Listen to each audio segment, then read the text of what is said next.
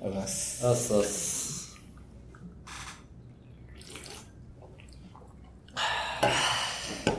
いや、仕事の後の一杯は美味しいですね。えー、6時半、6時40分ですけど。はい。解禁ですね。解禁です。弊社オフィス、6時半からお酒が飲めるんで。そうですね。社内バージとから今お酒を持って、そうあ、そうです。ああ、柏まで。今日なんかイベントね、やってるっぽいんで、発会がちょっとわたわたしてそうですけど。昨日台風大丈夫でした？そうですね。コロッケは食べませんでした。残念ながら。僕なんかちょっと早めにオフィス出て、だけど結局降ってて、台風3号。あいやなんかこの時期って、そんな来ないじゃないですか、台風。3号とか結構、なんていうんですか、若い台風が来たから、ねああ、なんか、今年は降るかなって。あ、じゃあ、あ、そうそうそうそう。パネルディスカッション。確かに。あ、あ、そのもう癖で歌手って。それどころか収録、収はい収録中でした。すいません、ちょっと仕事で神風チャンネルで盛り上がっちゃいました。あ、いや、これオープンだった。仕事で、仕事が。仕事がじゃあ今日はアジョスさんとコアさんです。はい。よろしくお願いします。レギュラー取れるように面白い話したいと思います。まあ今日はたくさん、コアさんがショーノートを書いてくれてるから、ネタが盛り盛りなんですけど、どれから話そうかな。そう。とうとうね、アジョスさんが最近、なんと、5、6年携わったチームから離れ、そうなんです。新天地になったんで、ちょっとね、そうです新規一点ですけど。長かったね、フラクト。そうです。いや、まあ、今もフラクターです。そうですね。まあちょっと別チームって感じで。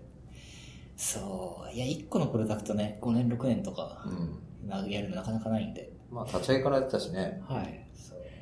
まあ、しかもね、なんか、年商100億とかの売り上げになるまで成長っていうのはなかなかないですよね。そうですよゼロ、ゼロからではないんだけど、ほぼゼロからっていう。そうそうそう。いやーそう、昨日台風だったんで、き昨日収録予定だったけどやめて、皆さん帰りましょうっつって、今日になりました何からですかね？何から？APEX からですか、ちょうどリーペックスから。あ、これ別に上から行かなくても、多分今日ね、すごいです。これ全部話すと30分くらいになるそうですよねなので、まあ、あの、小ネタから？小ネタからいきますか？小ネタからいきますか。アペックスからいきます？アペックス、うん。あ、そう、これ、なんかちょうど、僕が今、あのフラクトの、まあ、ログ収集系をもう一つなんか、便利なの返そうかな、みたいなので、ラムダを使って、キネスとラムダを使って集計系を作ってたんですけど、まあ、そこで、ちょっとアジオスさんが、卒業制作品として、ラムダ用のツールを書いてくれて、で、それがね、アペックスっていうツールで書いたんですけど、いいですよね、アペックス。便利ですよね。そう、ラムダ、ね、なんていうのかな。いい、いいいいのはわかるんだけど、あの、あの本来 APEX 使わない場合はどういうデプロイをするの？あの、と。AWS の管理コンソールからコピペするの、あれはですね、まあ、いくつか方法があるんですけど、僕が前やった時には、まあ、Java か Node で書いて、あと Python でも書けるんですけど、あれをコードを、うん。えーえっと、S3 に置 S3 にい置いて、てはいはい。で、なんかデプロイっていうか、コードを反映するみたいなのをやると、うん。ラムダ側でコードを更新してくれて、はいはいはいはい。デプロイされるっていう、まあ、一応 AWS の API があります。まあ、メイクでやってましたけど。AWS CLI で。まあでもさ、その、あのーなんか、その作ってた、えっ、と、 Kinesis から Elasticsearch に流すやつってあれのソース自体はでもリポジトリにはなかったじゃん。ああ、なかったです。あれはですね、えーっと、あれ、ちょっとなんか実は、なんかいくつかあれが、あのー変化があって、最初 Elasticsearch Service に流してたんですけど、あ昔作ったやつは。うん結局、EC2 側に Elasticsearch させてたんで、うんあれ、最初はラムダでやったんですけど、ラムダで結局やらずに、うんうん。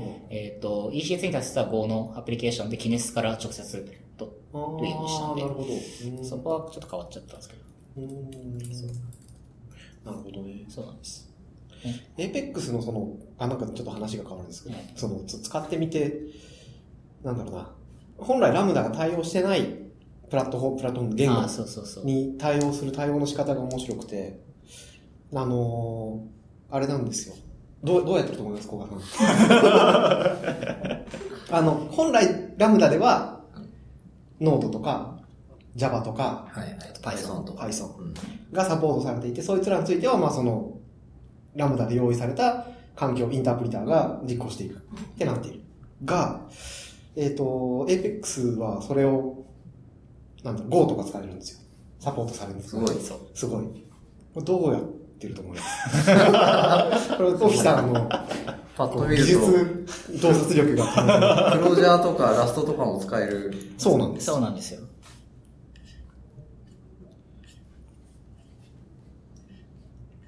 これね、面白いんですよね。トランスパイルしてるわけではない。さすがに豪華な影響は、まだちょっと我々の今のテクノロジーが厳しいですね。ノードにトランスファイルとかちょっとね、すごい無駄テクノロジーな感覚ありますけど。そうではないんですよね。へ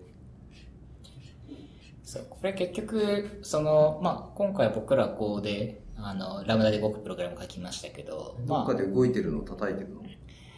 えっ、と、キネシスからラムダにこう、ストリーム、まあ、データをこう送ってとか、まあ、ポプ基本的にはポールするんですけど、まあ、取りに行って、流れてきたのを、えっ、と、Go のアプリケーションが、えっ、と、まあ、あれ、実際デーモンとして動いてるんですか？プロセスとして立つ、別のラムダとして立つんでしたっけ？いや、えっと、あれ、ラムダは本当、アペックスがあって、うん。で、あれ、実行モデルって、Go の、えっ、と、バイナリーをバーンと置くじゃないですか、うんアプリケーションを。で、フォークして動いてる。なんか、どういう動作モデルなんですか？ねああ、いや、フォークしてるんじゃないかなです。よね。だから、標準入出力で渡せるようになってて、その、ラムダ、ラムダって普通その JavaScript ノードで書くときって、そのなんか、ハンドラー関数、関数1個だけ書くんですけど、その引数に相当するものを JSON にして、標準入力に流して、うん。で、ドットすらメインっていうその実行ファイルをフォークして、そいつに多分 JSON 流してやって実行ファイルの方はそのじゃあ標準出力を見て、なんかやって、結果を標準出力に返す。うん。っていうことをやっていて、まあなんか、古き良きユニックスパイプラインとか、は いあるいは CG、これなんか見た瞬間 CGI じゃんこれって私は言ったんですけど、そういうなんかローテクで無理やりハックしている感が。ある。そう、だからなんかデバッグするときも標準入出力だけ見て、そうなんですよ。そう、Apex で、その、ラムダの上に上げなくても、うん。所詮標準入出力なんで、はいはいはいはい。ローカルマシン上で、その、コマンド叩くと、その、け結果、まあ、デバッグできる。うん。みたいなのがあって、なるほど。クラウド時代の CGI か。なるほどね。なんならその、なんていうのかな、ドドライバーというとあれですけど、その実際にはラムダ、あの AWS の管理コンソール上には、そのノードの、それを叩く、ちょっとしたスクリプトが勝手に上がって、うん。それと一緒に実行ファイルを同梱しておくと、実行ファイルを実行してくれる。あれ、いつか禁止されたりしないのかね実行権取られてもさ。いや、なんか、そう、ラムダが出てすぐの時に、ラムダは一体、その、どんな実行環境なんだろうみたいなって、最初、全然オープンじゃなかったんで、うんなんか、ノノードのプログラムからエグゼキュートして、うんこう、何が実行できるか探るみたいなの結構やってる人がいて、したらその、ソラテンプ以下とかはファイルが置けたりとか、うんまあ、あとその、まあ CPU 何使ってるかとかうん、見れるんで、そうそうそう。まあ、あれ多分、つまり、なんかわかん、ドッカー的な感じのもので、ボコボコうん。やってるっていうだけだよね、きっとね。ラムダ自体。わかんない。あその、どういう風に動くっていうのは見てなかったけど。なんか昔見た時は本当にエグゼクしてる作りだと思いますけどね。そう。で、これを使って返したんで、アプリケーションコードも、まあ、API サーバーもここで返したんで、なんと、なんか、綺麗にこう型を使い回して、かけて、幸せな感じでしたね。そうなんですよね。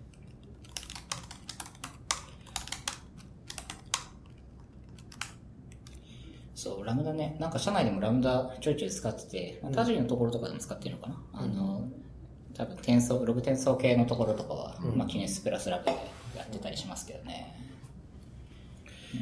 なんか、なんだろうな。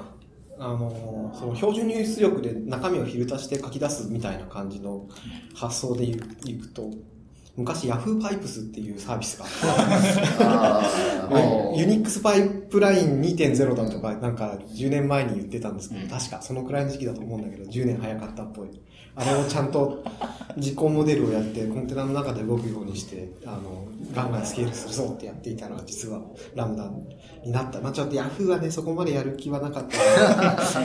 Yahoo パイプスって実際何ができたんですか？僕使ったことあんまりなないんですけど、あれってなんか、え HTTP 経由でなんか取得した結果をうん。加工してうん。アウトプットするみたいなのができる。こうプログラムが完全に書けるというよりは、なんか、例えば XML の変換をするとか、うんいくつかある RSS をくっつけて1個の RSS にするとか、あそういうことができたのとうん、ただ、ただ、チューリング完全なわけ、DSL があるわけではなくて、あの、なんか、正規表現なんか昼出して抜き取るとか。その点のちょっとしたことをができるのと、それを組み合わせてアグリゲーションして、結果をどっかに流すっていうのができたうものだと。ん。その、まあ、なんだろうな。本当にチューリング完全なプログラミング言語が動くっていうと、やっぱり JL 環境っていうか、まあ、コンテナみたいなものがどうしてもうん、それを一般開放するためには必要だよねっていうところが10年前だと早かった。コンテナね。まあ、そうっすよね。そう、最近一部アプリケーションサーバーも、あの、Docker で ECS かな、うんで動かしたりとかして API サも。だいぶなんか、そう、スケールも、あの、スケールアウトも早いんで、うん今日、西郡と盛り上がってましたけど。早い、早いっつって。そうそうなんか、アパッチベンチでベンチ叩いたら気がついたらコンテナがやったら増えてて、なんか、そう、間違えてスケールイン設定をコンテナが増える設定にしてて、なんか、それはずっと増えるよね、みたいな話をしたんですけど。そうそうそうそうそなんかもうそうだよね、その、参照だけして書くのはログだけみたいな種類のものは、本当そういうのとかいいよねっていう感じがありますよね。2017年においては。う。そう。まさになんかそう、さっき Slack のチャンネルで話していたやつもそういうやつで、なんか、まあ2種類サーバーがあって、これ、そいつらが裏で Redis をシェアしてるんだけど、うん。読み込み専用の人と書き込み専用の人に分けれるんじゃないのこれっていう話をしていて、ああ。え、今は、均等にラウンドロビンしてみる？み。ああ、いや、そうじゃなくて、なんていうのかな、えっ、と、えっ、と、入札、ビットサーバーと、うん。ビットした結果をの広告を配信する広告サーバーっていうのが2種類あって、うんで、ビットした時に、まあ、セッション ID みたいなものを、直接、最初は、その、入札、ちょっと、ハイコンテキストになるので、まあ、入札 として返して、それがレンダリングされる時にその ID を元に広告配信サーバーが、あ、この ID のやつはこの時入札したこれだねっていうので広告を返すっていうモデルになってるので、入札した時点では一回レディスにそれを書く。うん書いて ID、そのセッション ID を保存しておく。はい。で、広告配信サーバーの方はそのセッション ID を見て必要なものを返すし、うん2回同じのが叩かれたらこれはもうあの出したでしょ？っていうので、なんかマークしておくみたいなことしてるんだけど、それは本質的に入札、あの、リードオンリーにできる。リ入札の方だけはリードオンリーにできるはずだし、あの、なんだろう。広告サーバーの、うん。広告サーバーの方はライトオンリーにできるはずで、まあそれを言い始めると、元、元やっていた SSP のシステムに近くなってくる聞いたことが聞いたことがある。これは RTB について軽く説明しておかなくて大丈夫ですか？RTB について。ハイコンテキストですよね。そうですよね。RTB について説明ですか ?RTB についてなのかな？今のやつ、まあ、入札とかへの RTB ですよね。まあじゃあリンクを貼っておくんでって感じですかね。わかりました。貼っておきます。そう。そうね。バイヤー側はね、そうなんですよ。いろいろ感覚が違ってね。まあ、RTB、まあ簡単に言うとオークションの仕組みで、えーこう、アドを出すか出さないかっていうタイミングで、えっ、と、オークションが開かれて、まあ、誰が買いますかっていうのをこう、入札者にこう聞くんですね。で、で、聞いたタイミングで、えっ、と、じゃあ私たちは買います。いくらで買います？あるいは買いませんっていうのを判断して、こう、レスポンスを返さなきゃいけないと。なんで、バイヤーの人たちは、そこで買う買わないの判断をしなきゃいけないし、えっ、と、その時に、まあ、出す必要な、まあ、広告の情報だったりとか、まあ、例えばあるいはユーザーの情報とかっていうのを元に、入札判断をしなきゃいけないと。それもまたハイコンテキストでね。あれ？RTB の説明人にしたときに、一回なるほどそういう解釈をするかっていう誤解があって、うん。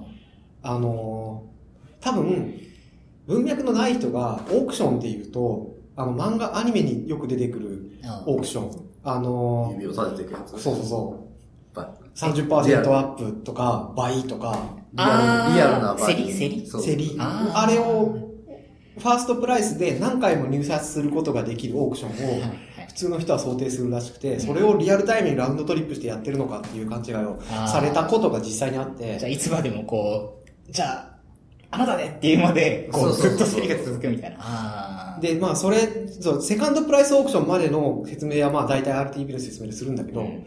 それだけでも語弊があって、なんか入札は1回しかできないんです。うん。その代わり、その、最大限出していいっていう金を最初から指して、その上で、あの、なんだろう、セカン、2番目の人を、を落札額にするんです。1回だけなんですっていうのを強調しないと、あ文脈のない RTB とだけ言われて分かんない人は絶対分かんないと。ーなるほど。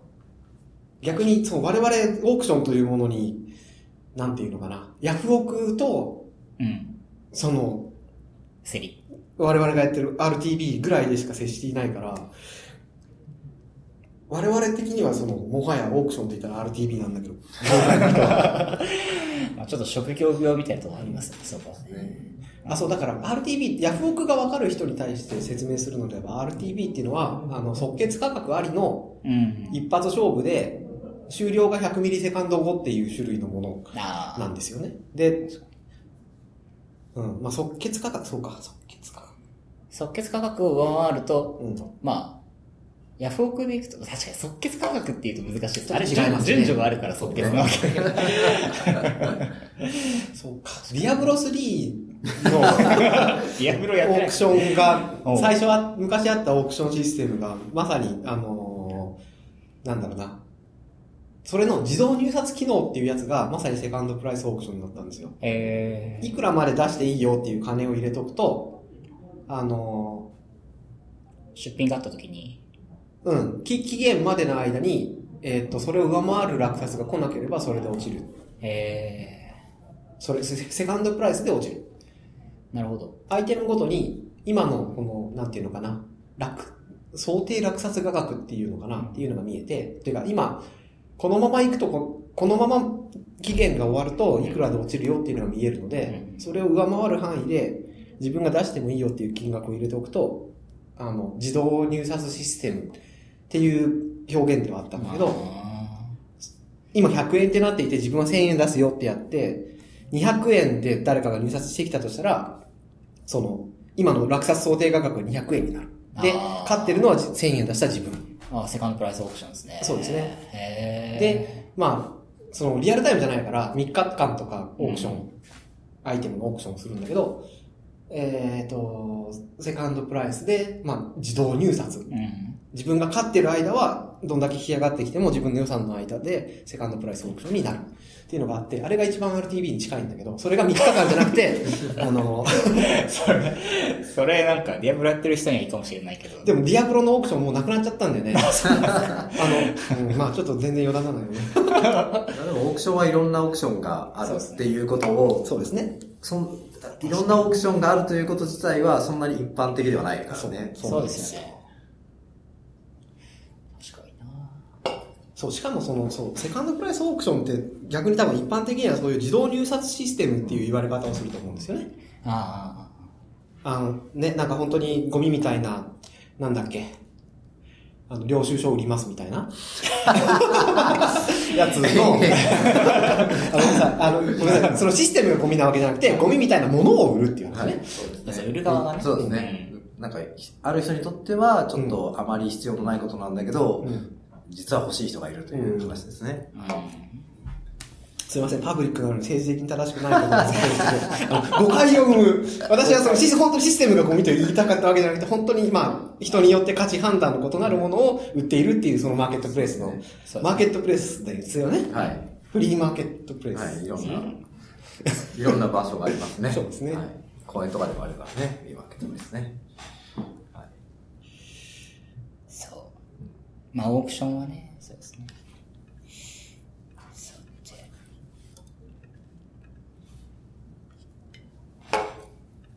そう、最近、リアルワールドうん。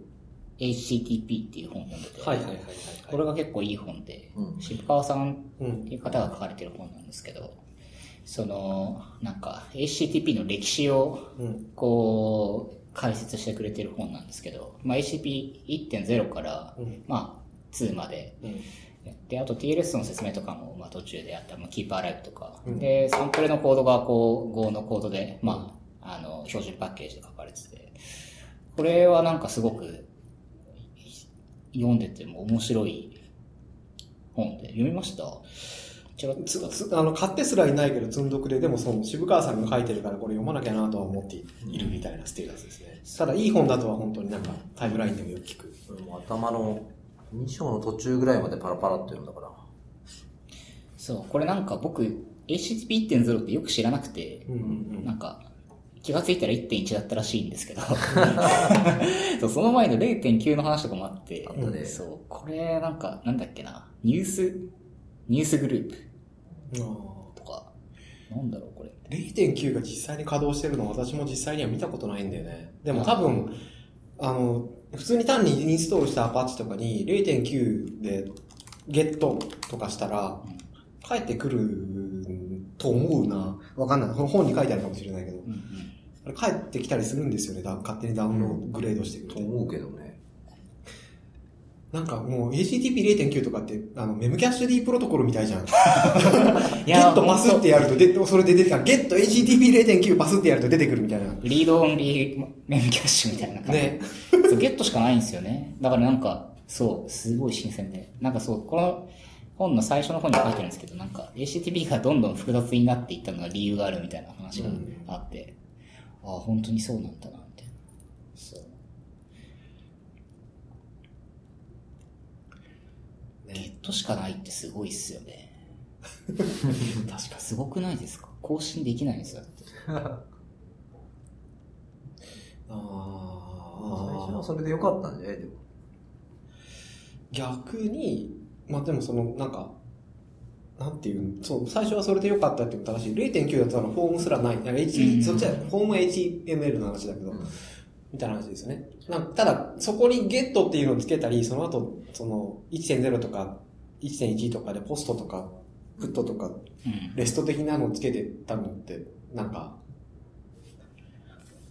そういう風にしていこうという気持ちだけはあったけど、い異様な方向に進化していったみたいな話だった 基。本的にはドキュメントがあって、ドキュメントは1位なうん。URL 単位があって、それがリンクでいろいろ繋がっていくっていうものワールド。だけだ、だけで言えば別にゲットだけでよかったわけなんだよね。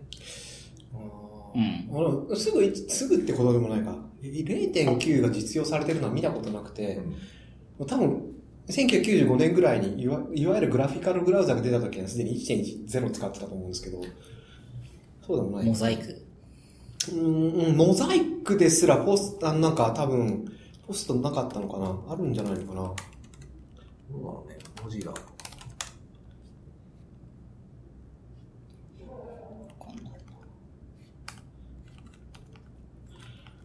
そういう意味では、いや、本人に聞いたわけじゃないけど、いや、この本人それも読めばわかる話かもしれないけど、勝手な想像なんだけど、ティム・バーナーズ・リーとかはきっと、なんか、その論文パブリッシングシステムを作りたかったんだと思うんだよああ、ね。最初はね、そうみたいですよね。研究所内でのね、文章共有のためにうん。ね、開発したっていうのは。ね、た例えば HTML とかもそういうためのフォーマットというか、特にそのリンクって、あれ多分論文のさ参考文献のためにあるんだろうって思うんですけど、リファランスね。リファランリファランス。ううんん。だったはずなのに、お前らがエロ画像を見たり物を買ったりするために使い始めるから、なんか、斜めの方向に進化しちゃったんですかね。いやでも、ハイパーテキストプロトコルは、うん。あの、もっと柔軟にことができるように最初から考えていたみたいなことを言ってたよね。あとなんか、なんだっけな、なんか、1年前ぐらいのインタビューかなんかで、あの HTTP コロンスラスラって書くじゃないですか。うん。で、あのなんかコロン、コロンスラスラうん。が、長い。うん。あ、あれはあの長さにする必要がなかったみたいなことを 言ってて、あれです、せこう、世界中のトラフィックの、ね、あれを一文字にしてたら、もっと効率的だったんで。すね。なんか、誰かが来て、誰？ゲスト？こんばんは。こんばんは。は。こんばんは。急遽参戦。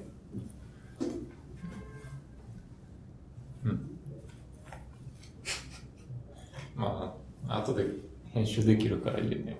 いや、僕カットしないんで。しないの？こんにちは、こんばんは。だ、誰ですか？あの、はい。秘密、秘密です。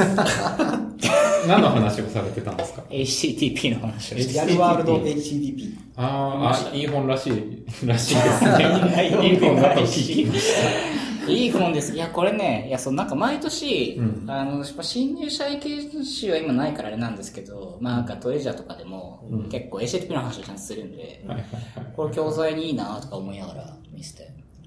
そあれって翻訳本？う。いや、ではないですこれ、渋川さんが書かれ全部全部書かれて単調で。ごい、すごい。で働きながら単調で書くのとかも、ほんとすごいと思いますけど。ね最初はなんか違うものを書こうとしてたけど、HTTP を調べていくうちに、ってよかってなんか書いてあって。あ、本当ですか？えいや、すごい。本当ありがとうございますって感じです。これ、プログラムが Go なんですよ。ーうん。まあ読みやすいし。えーまあ僕にとっては読みやすいって話かもしれないですけど、そう。まあ、読みやすいと思いますし。いい本らしいんで読みましょう。なんか宣伝してる風だったんですけど、読んでないですよね。ごめんなさい、でんぷんですね。またなんか乱入が。増えていく。やめビールをする？わかる。あれ、あれよ、リアルワリアルワールド HTTP。読んだ？うん読んでないの？いい本あ。えでも今日ね、今日じゃない、昨日ポチってした。うんあのあ、紙で買うんだ。まだで電子書籍あるよ。ーいや電子書籍は一回。ブックスタンドが、あの、なんだっけ、エルゴドックスだから真ん中に置いて読むのが好きなんで。知らねえし。ーわかるわかるわかそる。れで真ん中に置いて。えーいや、もう、最近移動があった、席替えしたからさ、はいはい。ほんと紙の本とか全部捨てたい。あああ、まあね。うーん、なんか、いや、積ん積んであるっていうか、いや、たまに読む徳丸本とかさ、はい。グニュメイクとか、はい見るからお、いておかざるを得ないんだけど、これも電子書籍にしたい。いや、ある、あるのは知ってるんだけど、すでに紙で読んでいて、割と読み込んでいる本を、今更電子書籍で買い直すのは辛い。辛いですね。本当ね、アジュスさんの SICP とかもうなんか魔法、魔導書みたいになってる。わかる。何回唱えたんだろうみたいな。背中が黒く、背中ってか、なんて言うんだっけ、あれ。あ、なんかもう、めくるところが黒くなってる。はいはいはい手が触るところ。そうそうそう。すげえ読んだ。あ、そう、電子書籍で思い出したんだけどな。ちょっと書いてありますよね。あの、オライリーオライリーが、そう、アメリカのオライリーが、あの、やめたの。DRM フリーの、あの、ダウンロードできなくなって。直販ね。えーそう、直販な書くなって。籍の直販やめて、アマゾンとかそういうところから買ってくださいってなって、だからあれ、Kindle か、サファリブックスオンラインでしたっけ？なんか。そう。で、あの、オライリーとしてはサファリで読んでくれっていう。で、ダウンロードをやめたんじゃなくて、新しく売るのをやめたんですよね。あ、そうダウンロードをやめた。あれどう、ダウンロードやめえー直販すでに買ったものは、買ったものは、あの、ダウンロードダウンロードができるんだけど、うんこれから出すものについては、うん直販で DRM なしの電子書籍は売らない。あ、本当だ。まあまあ、わかる。うんわかる。今回、だってうん逆にめんどくさいもんね。PDF を、あの、なんだっけ、Kindle アプリに読み込ませて。うん。めんどくさい。ね。ユーザー体験に読されてきた。最初はね、Kindle 書籍とかクソだろう。だって Amazon がコロッと気分変えたら読めなくなるんだろうみたいな話をよくしてたと思うけど。本当ですか？割と私最初期から Kindle ユーザーなんですけど。いや、Amazon は DRM なんかやめたいんですよ。あんなのやっても、その、著者、文句言う著者でやって、Amazon 的には、売れた方がいいんだから、売れる障害になるような機能は全部排除したいんですよ。いつか出版業界が全部潰れて、Amazon 様を経由じゃなければ本が出せないという状態になったら DRM なくなると思います。まあ世の中の本は全部 Kindle になるっていう。うん Kindle ね、僕も使いますけど、いや、なんか、今回この発表結構僕は結構ショックで、なんか、要所だと、要所っていうか、アメリカのオライで買えば PDF も EPUB も落とせるし、みたいなのが好きだったんで、なんかそれでわざわざ英語で買ったりしたんですけど、あーと思って、残念。え？あの、オライン JP でも PDF 落とせるじゃん。オライ GP 落とせますね。でなんだっそんな話じゃなくて。オライリー GP で落とせるんですけど、うん。いや、なんかね、アメリカのオライリー買うと、うんあれなんだっけ？なんか日本で買うのとちょっと違うじゃないですか。確か。ちょ、ちょっと、ちょっと忘れちゃいました。え逆にその、幼少版も、オライリー JP で買えるから。っていうか、私はそのメイン Kindle にしてるので、うん。そういう外部の電子書籍出版社から買うのは極力少なくしてるので、全然オライリー .com にも食いつかなかったし。あれ囲み込まれてるわけだ。うん、そうそう。はいはいはいだだけど、あの、我らが、その、なんだっけ、相当閣下であるところのジェフ・ベゾスは絶対そのうち DRM なくすと思ってるんで。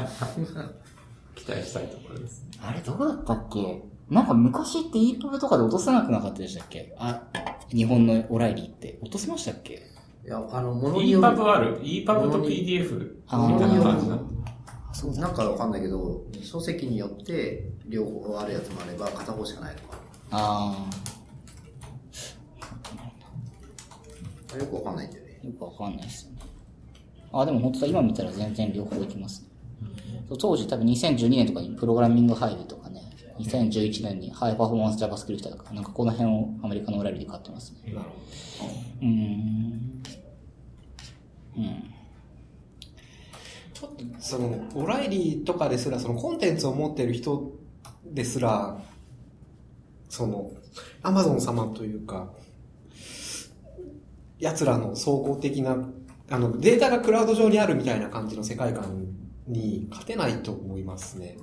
正直 PDF を、そ、あ、この、このマシンには PDF 入ってなかったっていう体験は辛いんですよ。で、わからない。その時テザリングしてるかもしれなくて、PDF 全部またダウンロードするのかっていうのは、辛くて、 Dropbox も容量制限があるし、まあそうですね。Amazon 様で買っておく分には、オンラインであればいつでもその本読めるので、iPhone でも読めるし、あれはやっぱね、いや、ちょっと10年ぐらい前に流行って指切ったすとかです。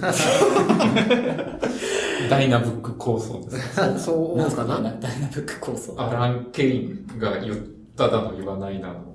ダイナブック。ダイナブッあ、クごめん、これ以上知らないから、まれてもんだけど。ダイナブック構想とは多分関係ないと思う。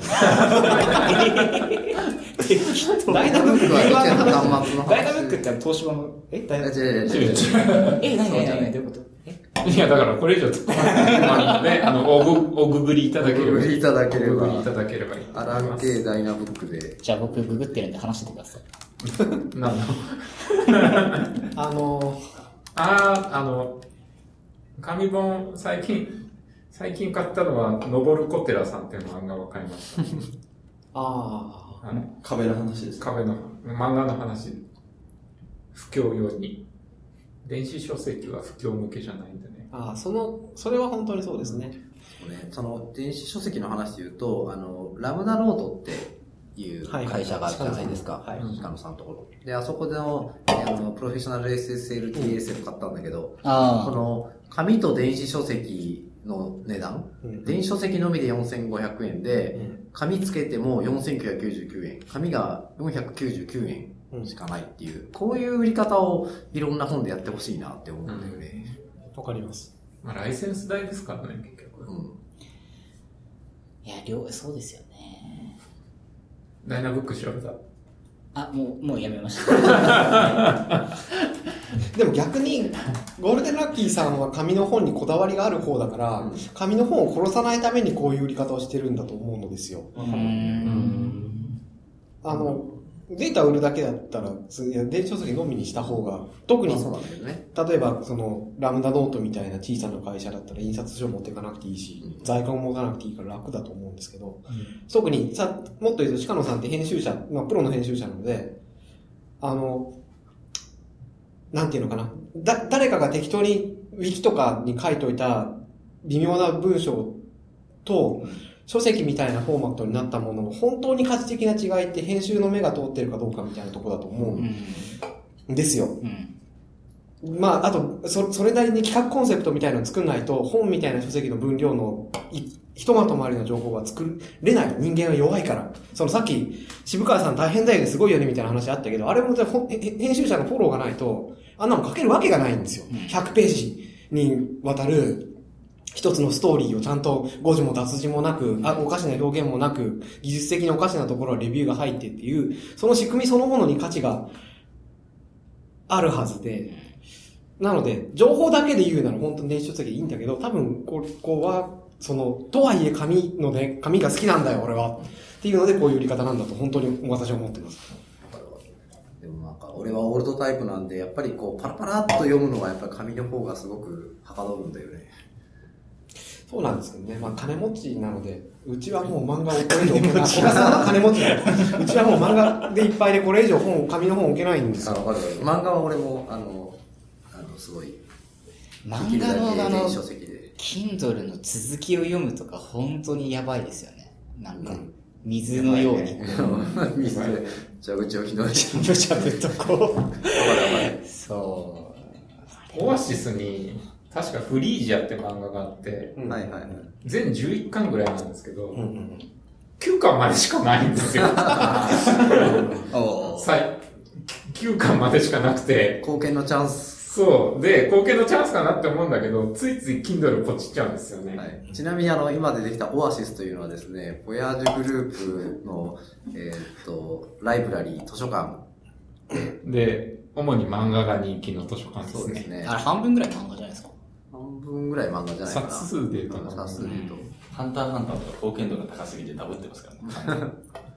そう。すあの、最初に、あの、社員から、あの、持ち寄った時に、どんな漫画が一番被ってるかなと思ったら、なんと、しぐるいがすごい人気だったっていカッう。タの3冊ぐらいありますよね。あの時流行ってたんですよね、そうそう私の時。あ面白かったよね。しぐるいって私のシグルイもあそこにあると思います。俺のも多分そうだな。あと、なんかこう、空いた机に勝手に置いといた漫画、勝手にオアシスに持ってかれたのあるあるあるある。継続的デリバリーって、まあまあ、いい本、いい本があるんですけど、あれも自分のがいつの間にかオアシスに。置いとくのがいけない。ないんですけどね。まあいいや。そういえばリーダブルコード、確か、森尾に貸したまま、返してもらってないんだよな、まだ。ああ、技術的仮パク。そう。仮っぽくじゃない、あの、貸したまま。ああ、うん、まあまあ、そう、パクってはいないですよね。森尾っていう人がいる。ここで言う。まあそうですね。リーダブルコードはだいぶ研修でも使ってますしね。うんいい本いい本。らしいです。今だとどうかな。まだと。そう、プロフェッショナル SSLTLS 読みたいんですけど、まあこれは、まあ後だかな。リアルワールド HDP で後で読むかな。なかなか時間かかるね、あれはね。結構読みました？うーんとね、どこだっけな。なんか面白そうな章だけ何個か読んだうん。ぐらさん、本当になんか、実は読んでますよね。小川さんいつ本読んでるんですか？うーん、隙間。すごいな朝とか。仕事中、仕事中読みます？仕事中もあの、あの、時間があれば。うん。なんかもう、仕事もね、どこまで仕事か分からないからさ。いや、まあまあそうですけどね。いや、1日30分ぐらいね、それこそ、ななんか前もその話しましたよね。あそうそうそうそうあの、読めるといいなっていうのがありますけど。やっぱり寝る前と朝起きた後に時間を少し使う。これオープンで言っていいかわかんないけど、古賀さん多分具体的にはコード書かないから、情報インプットしていかないと、話についていけなくなって職責を全うできなくなると思うので、あ情報インプットも多分仕事仕事だと思うそうですね。あ、うん。その流れで言うと、あの、この間あの、AWS サミットっていうところに行ってきて、あの、AWS の CTO ワーナーと話をしてきたんですよ。なんかありがたいことに、あの、なんか10社ぐらいの小さい、あの10人ぐらいでうんワーナーと話をするっていうラウンドテーブルに行ってきたんだけど、まあそこで、あの、まあワーナだ、ー、だいぶ NDA の範囲内ですか？大丈夫です。あの、もう公開されてるやつ。これブログ出てますからね。おうで、そこでなんかこう、どう、大変だよねって、あんなにいっぱい AWS プロダクトあるから、CTO としてどうやってキャッチアップしてるのとかっていう話したら、週にやっぱ5、6時間は集中して、そのインプットに当ててて、それをすごくやっぱり大事にしているみたいなことを言っていて、みんなで、なんかこう、てんてんてん、俺らもやらなきゃみたいな空気になって、ワワーナーさんはコード書かないですよね、多分ね。コード書かないですよ。書かないですよね。いや、AWS とかサービスラインめちゃくちゃ多いですし、うん今多分30とか、多分、何？いっぱいあるんじゃない？ですか。30でで済むそこでね、あの、僕はちょっと意地悪なんで、まあ、あすごいですねって。で、ちなみに先週の5、6時間で何をやったんですかって聞いてみたあ、具体的な質問。本当にやってるかどうかっていう。インタビューテクニックあるじゃないですか。って言ったら、ちゃんとした答えが返ってきて、おいや、さすがだなと思って。それはちょっと言ってはいいのかな、いいのかな。うん。多分大丈夫かな。まあまあいいそうですね、はいはい。まあ、アナさん、いや、結構ブログが面白くて、すげえテクニカルな深い内容も書くし、なんかユースケースもめちゃくちゃ書くし、なんか、オール things distributed か。そう。あのブログめっちゃ面白いんですよね。だから必ずなんか新しいサービス出るときとか、なんか、あの、ブログ、CTO ブログで、バー。ってこう、はい書き出して。で。も彼はすごくやっぱり技術テックな人ですね、うん。話を聞いて。なんかあれですよね、あの、スタートアップ、日本のスタートアップ10社ぐらいプレゼンしてるのをリアルタイムで突っ込むみたいな、ああ、もうやってた毎ね。年やってますよね。そう。なんだっけ？なん、なんだっけ？なんか前聞いたのが、モンゴ DB を使ってるサービスがあって EC2 で、なんでダイナモ DB を使わないんだって、とりあえず突っ込んでたから。いい質問ですよ。まあ、そりゃそうですよね。たいな話で、そうですね。あの、まあ、彼もだからすごく、あの、自分自身がプロダクトを作ってるわけじゃないんだけど、やっぱりインプットする時間を定期的に取らないと、あの、難しいし、それはすごく心がけているっていう話をしてて、まあ、僕も頑張ってインプット、それなりにしていきたいなと思ってますね。初心表明です。そう、CTO、CTO って言ってもね、なんかいろんな、いろんな。いろんな 役割があるから。いや、なんか、そうですねそうです。いや、なんかマネージャー、まあ今日も結構ミーティングが僕多くて、なんか、いや、コードか、多分今日僕コード書いて2時間もないんですけど、コースちゃんとすり合 そう、なんか朝から、工数すり合わせっていう工数すり合わせミーティングが入ってて、僕前の日から、何このミーティングって、普段そういうのしないんで、嫌だな。これ何のためにやるの？嫌だなとか言ってないですよ。いや、言っちゃいましたけど、いや、まあ僕は基本的にしたくなくて、いや、そのなんか、でもああいうのやりながら、やっぱ行動を書く時間はやっぱり通らないと、まあ、基本的には僕は書いてますけど、だから世の中のマネージャーの人たちは本当どうしてんだろうなと思いますけど。どうしてるんですかね。大田さんとかどれくらい書いてるんですか？今日は書こうとして、うん、難しいねっていうのをなんか3回ぐらいやってた記憶がある。まあ、悩む時間ってことですよ。まあ、アジョさんは基本的に書いてますけど、ただ、実装してる時間自体はそんなに長くないんですかね。なんか、調査したりとか。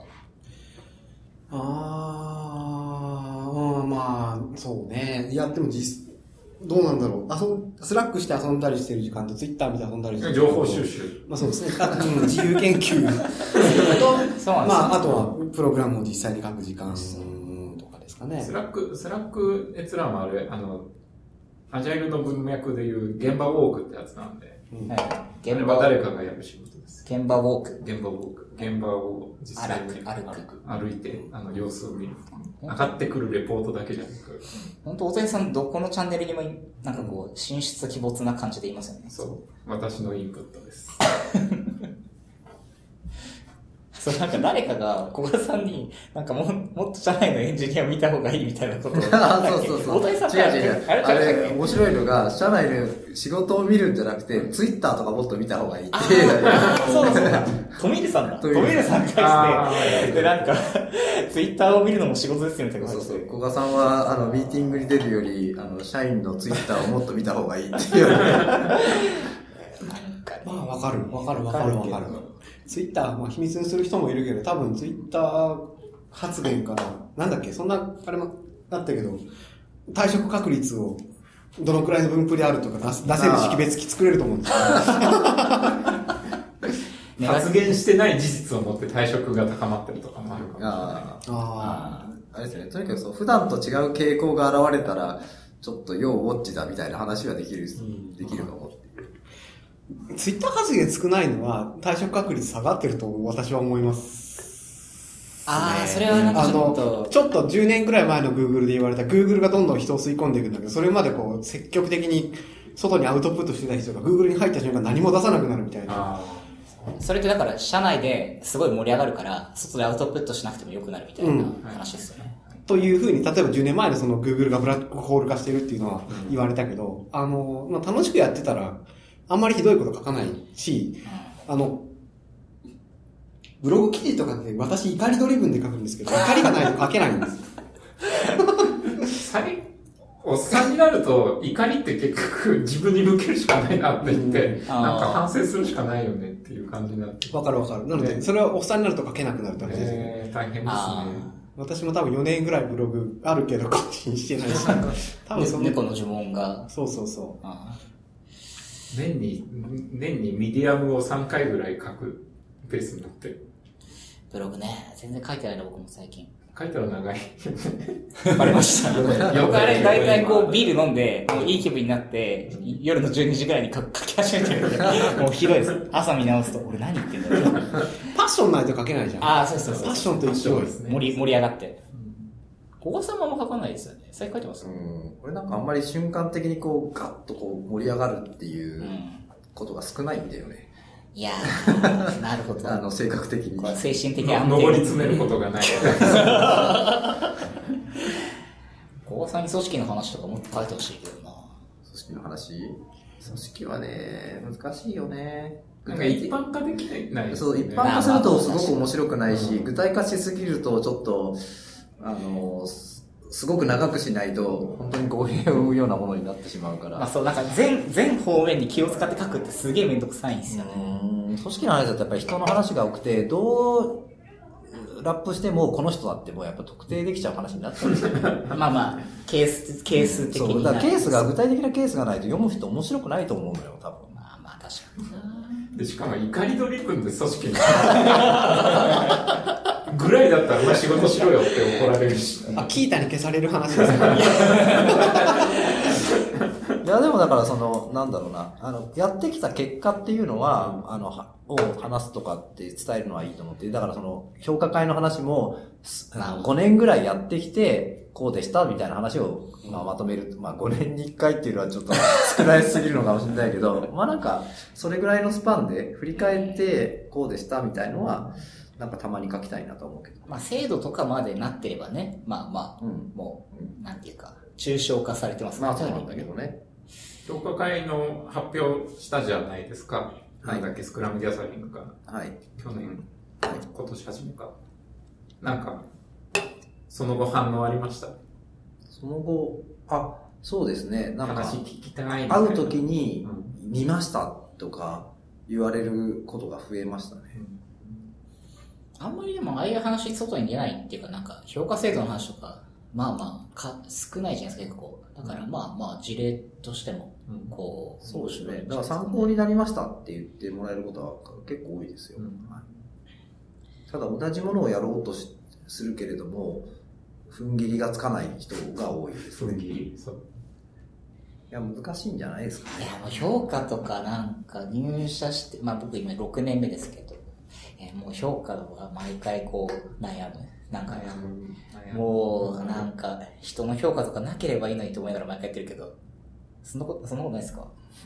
なんかできるなら、でも自分たちです。エンジニア評価をエンジニアがするのは僕はすごくいいと思ってて、じゃないと本当に変になるから、なんか技術的な観点でちゃちゃんとやるっていうのは組織として持った方がいいと思うけど、自分が評価するのは言うともめんどくさいっていうのは、まあ事実としてはああるけど、ただなんか、それよりも前者の方が僕はウェイトが高いんで、やるっていう。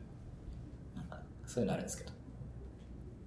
だからシグレドさんのなんか考え方とか面白いですよね。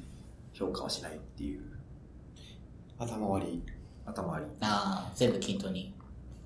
400人で頭割りできるかな。あ あ、だから、やっぱスケラビリティの問題がありますよね。まあ、彼らはね、積極的に組織でかく、積極的に、僕らも積極的に組織でかくしようとは多分思ってないと思そうです。ね。彼らは特にそうですね。でか思ってくしないし。むしろっていう方にうん。できてますからね。人が少ない方が、いや、人が少なく、いいまま、ちゃんとサービスをスケ、まあ、スケールって言っても、まあ、線形に伸びればいいってことですよね、だから。に人数分だけ。そういうわけではないですかね。なんか、に、まあ、人数が固定で、あの、ガッポガッポ儲けるんだったらそれはい一番いよねっていうのはある。理想として。あとはまあ、線形だったら許せるかな。うん経営的に。ああ、まあ、そっか。そうですね。うん線形より下がるとちょっとね。ちょっとね。うんそれはそうですよね。うんうん。せん、その、わからないけど、頭割りっていうことを、スケーラビリティを考えずに考えたときに、線形より下がると、基本的に人を雇えば雇うほど自分の給料が下がっていくので、そね。それをしないインセンティブ。少なくとも線形より上になる採用しかしないっていうインセンティブが通常はうん。生まれますよね。それがその n ログ n なのか、n ログ n は 1000K より上ですよね。はい。あの、n2 乗なのか、もっと多項式時間なのか、べき乗オーダーなのかわからないですけど。もしくはなんかぐにゃ、ぐにゃってやつ。ぐにゃぐにゃって今手で表現してるんだけど、ぐにゃってやつ。ぐにゃってやつだと、ああ、なんかこの、この辺だともう増やしてもしょうがないな、みたいなのは。まあ、人、人員計画っていうとまあそうなんですけどね。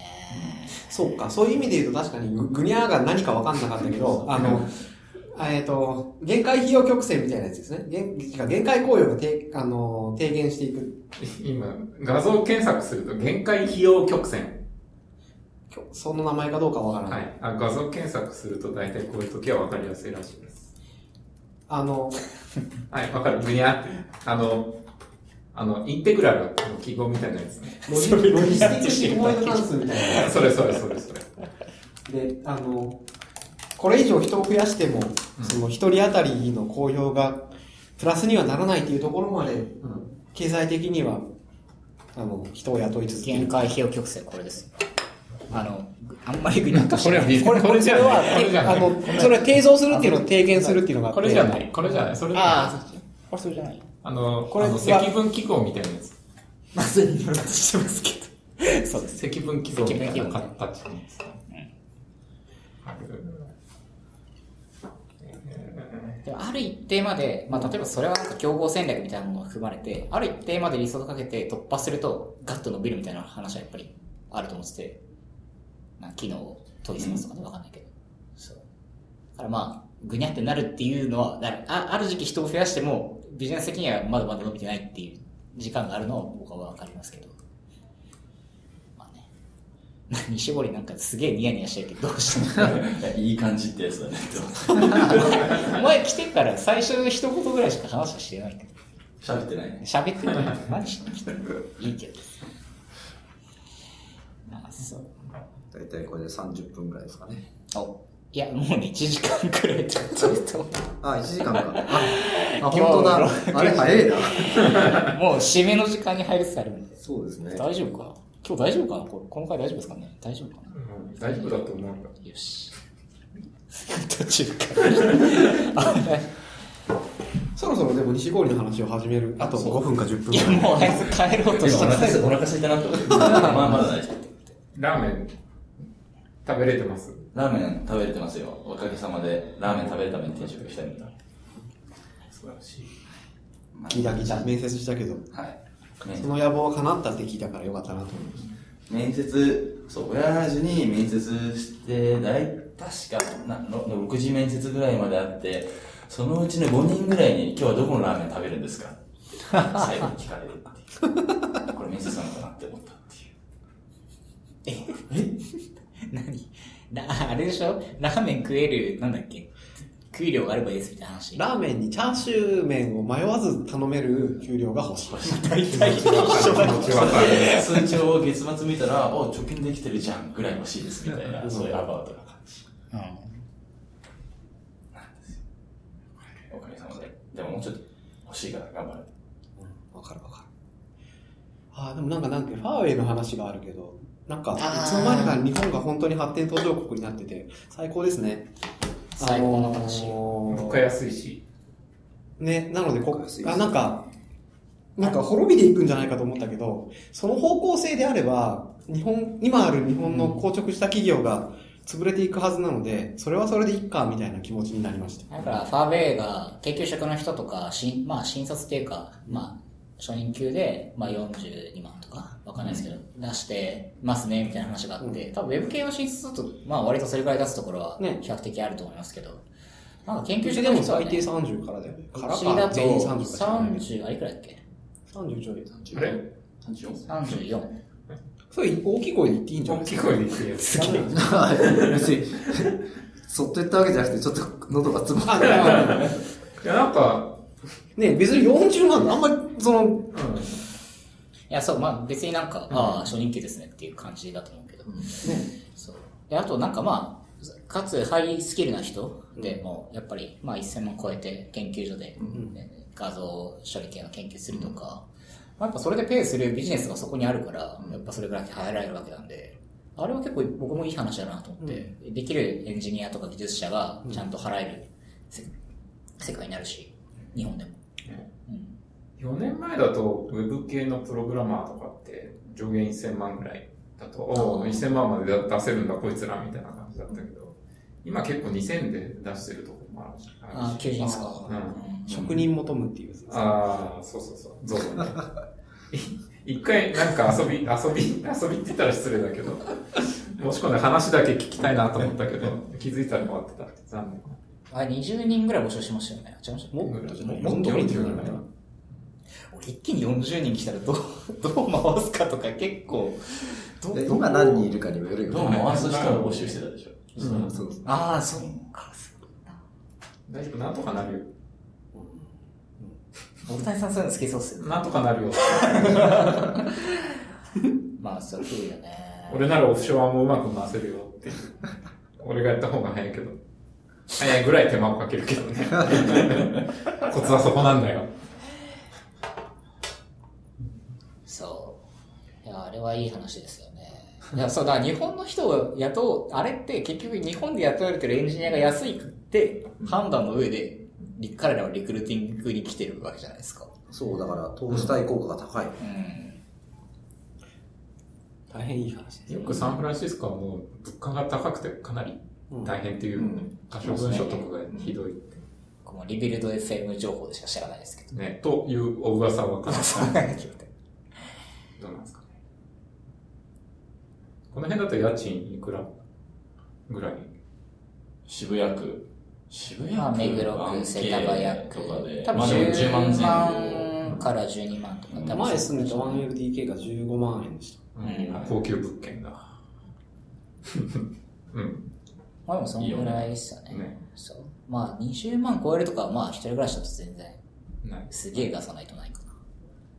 ここだって普通に月30とかお噂は聞きますよね。そう、月30。規模か知らないけど。ね。サンフランシスコ。30それワンルームですよね。あの、その、あの、地獄のワン、地獄のサンフランシスコ地獄のシリコンバレー。シリコンバレーのあの情報だと、そう。30万円で住めるのはワンルームマンションか、もしくはそのシェアハウスですみたいな。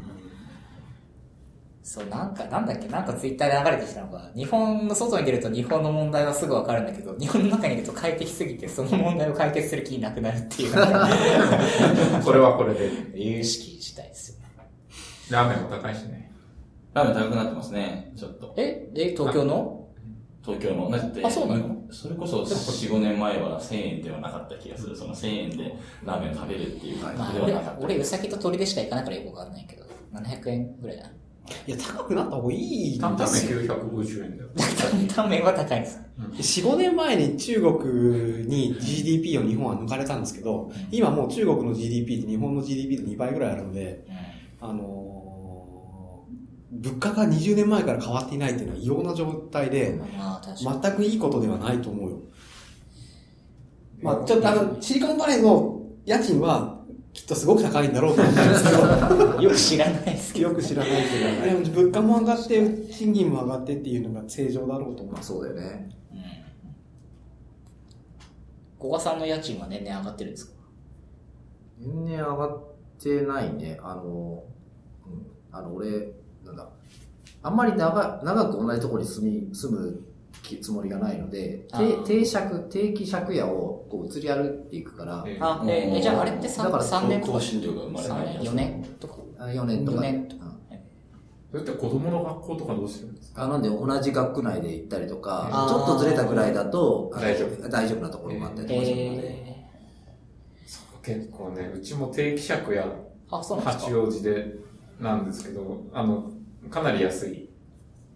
あれ、相場今度、うん。そう、今度ね、1月で終わりだから、どうするみたいなう話。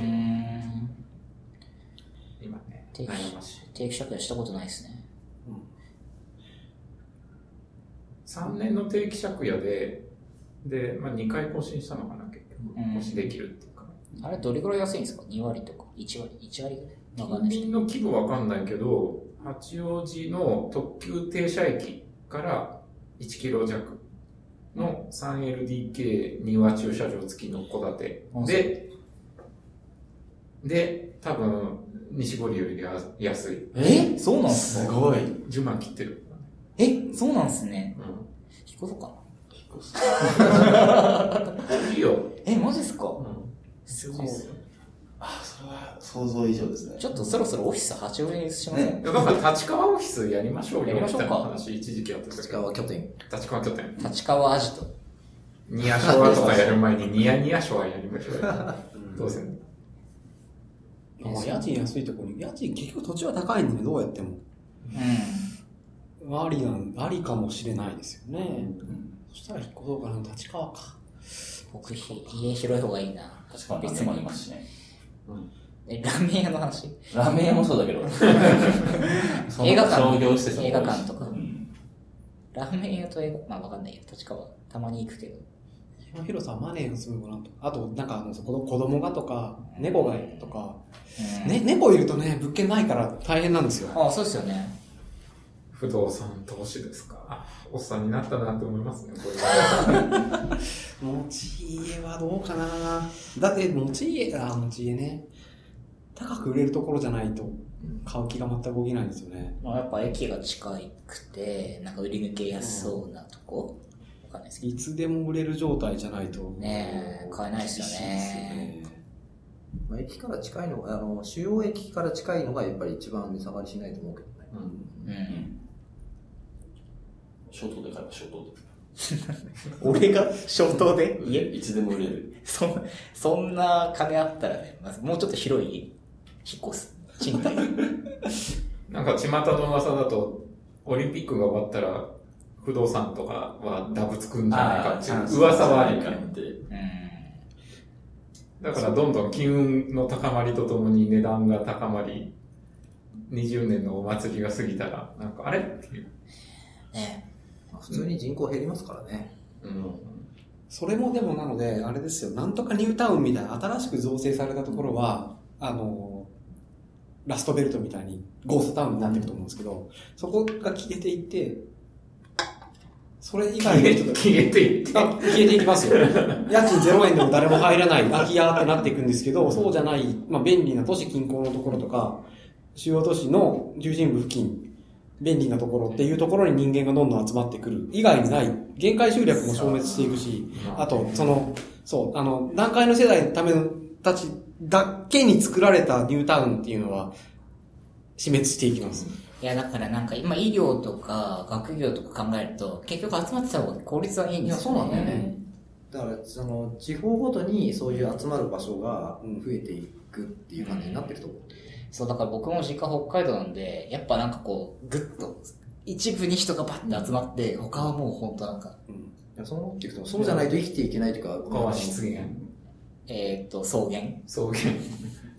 なんだっけだってあの、北海道の JR で駅辞めるけど、そもそもそこに高校生が一人つ通学に使ってる人がいたからやってたけど、その人がもういなくなるので、廃線にしますみたいな。心温まるそう話が。俺専用列車走らせてくれよと思いますね、すげえじゃん。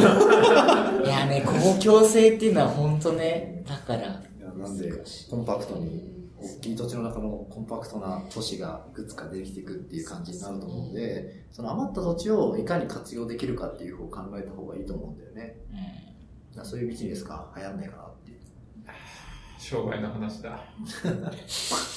まあでもいいんじゃないですか？昨日、昨日でしたっけ？今日の昼だか昨日昼だかも、なんか結局話をしてると技術ネタになってしまうみたいな、病気にかかってて。昨日はあのスーパーでなんかセルフレジってあるよね。セミセルフレジも最近あるんだよみたいな話をしてて、なんでセルフレジにしないんだろうね？いや、それはなんか在庫管理のいろいろ大変だからじゃないの？みたいな。オペレーションの想像したり。そう。最近それ課題ですよ。なんか、趣味の話、なんか、プライベートで、なんか楽しく話してたら、仕事、仕事の話、テクノロジーか。わかるわかる。そう。運用の話。昔ポスレジ預かってた時はもう店に行くともうポスレジが気になってしょうがなかった。